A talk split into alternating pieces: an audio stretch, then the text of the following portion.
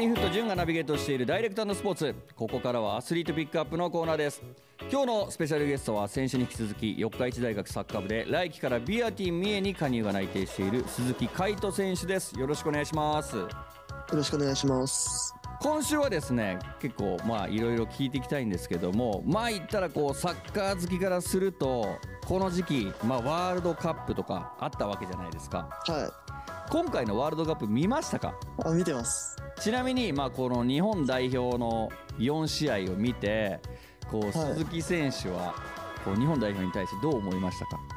本当に感動と勇気をもらったというか、うん、なんかすごいなっていうのを本当に実感しましたね。うん。なんかこう鈴木選手の中でまずはこの日本代表4戦あったと思うんですけどどの試合がこう一番もう自分のためにも今後のそのサッカー人生に対してもなんか大きい試合ってありましたか？この4試合のうち。選ぶとするのか。スペイン戦ですかね。スペイン戦。それはどこに感じましたか？スペインとコスタリカの試合をまず見てたんですけど、うん、や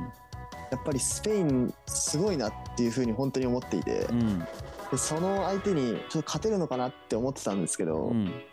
やっぱりこうボールを持たれる時間は長く続いてたんですけど、うん、そういった中で数少ないチャンスで決めきって勝つっていうのは本当に印象的に残ってますね。確かにもう前半からねボールかなりポゼッションもスペインに取られて結構我慢の時間帯が続いたんですけど、はい、まあ先制され、まあ、ここからどうするのかっていうところで後半ガラッと変わりましたもんね選手も。そうですねでもう前からプレスかけてみたいなところがあったと思うんですけども、はい、鈴木選手、プレーでこう参考になると思う日本代表の選手とかってこの4試合でいたりしましたか？は自分は冨安選手はすごい参考になるなと思ってます。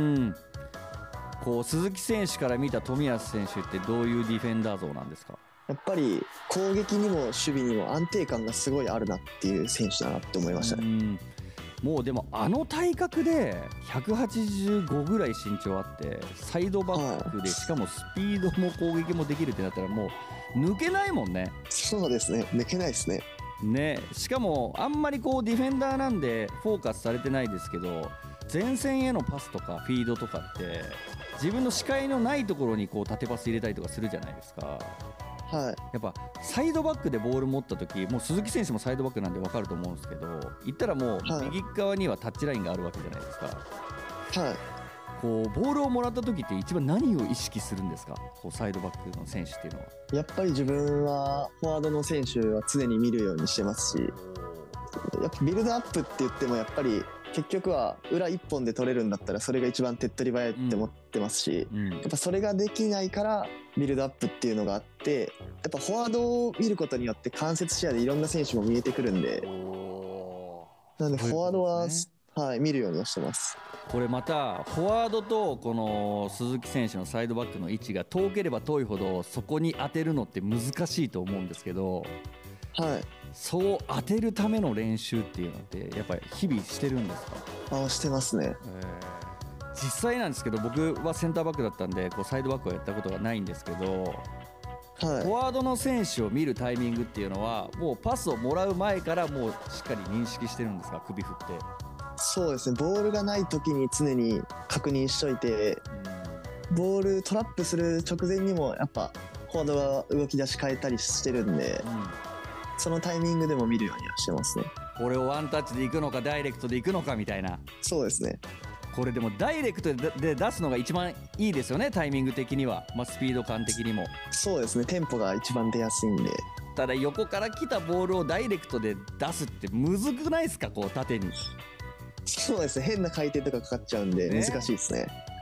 だからこうやっぱ日本代表の試合とかを見ててもなんでそこ出せないんだよって思ってる方もいると思うんですけどいやいや難しいんだよっていうところですよね。そうですね本当に、えー、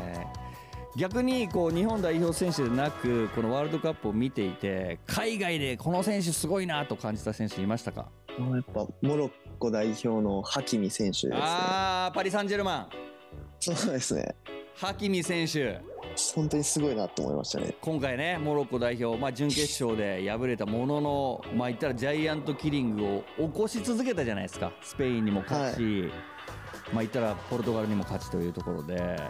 はい。このハキミ選手モロッコ代表のサイドバックでパリ・サンジェルマンなんですけどこれどういう部分ですごいなと思いました？ハキミ選手の、やっぱりもう対人がとにかく強いですしうん、攻撃の時のアイディアが豊富だなっていう風に感じましたね。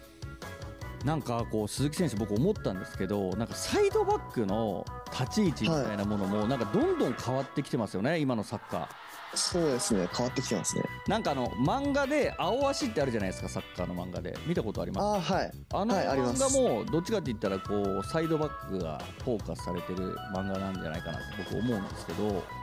はい。これって以前までだったら、まあ、僕らの世代でいうとキャプテン翼とか点を取る選手がものすごくフォーカスされたんだけどこうサイドバックがフォーカスされるってこれ多分今のサッカー進化してここがすごい重要なんだろうななんていうふうに僕自身思うんですけどこのサイドバックの位置づけって守備をする縦パス出す攻撃をするだけじゃなくて中でのプレーも求められると思うんですけどはい。これってやっぱり僕が言ってることってどうなんですかね鈴木選手からしてみて現役でやられてる方っていうのは。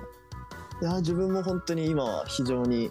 サッカーにおいて一番大事な役割だと思ってますね。ん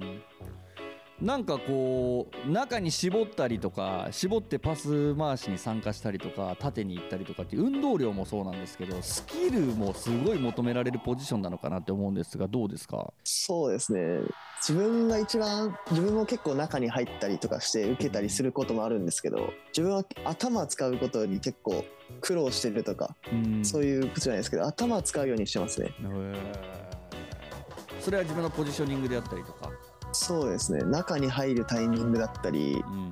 常に周りを見なきゃいけないっていうのもありますし相手と味方ボールとか常にいろんなことを状況を理解しないといけないんで。うーん。またこのチーム事情によってサイドバックの役割も変わってきますもんね。そうですね。こう三笘選手のようにサイドに張っている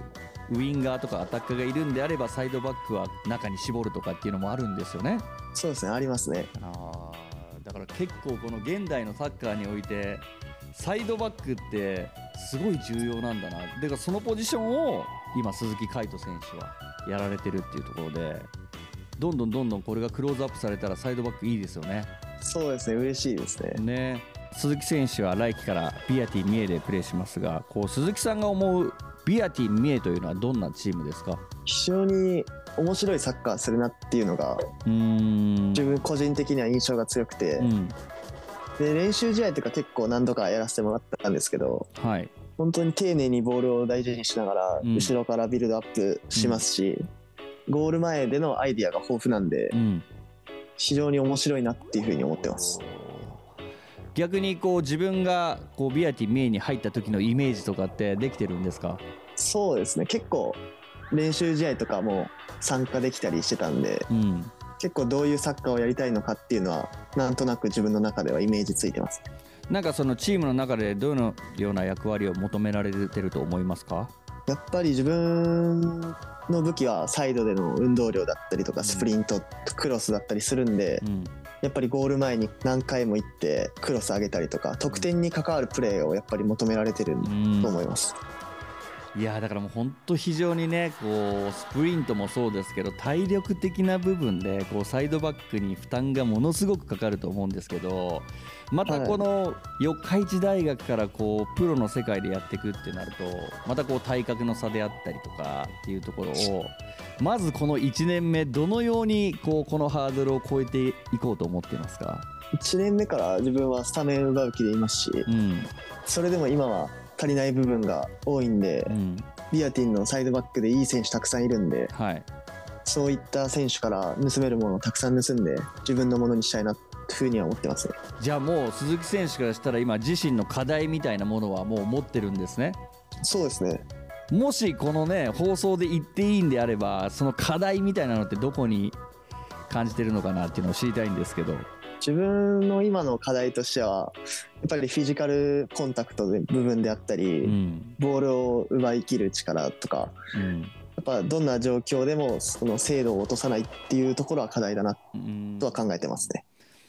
じゃあそこの課題さえ克服できればもうビアティンでもやっていける、まあ、プロの世界でもやっていけるっていう自信みたいなのもあるんですね。そうですね自信はありますね。うんわめちゃくちゃ楽しみだな。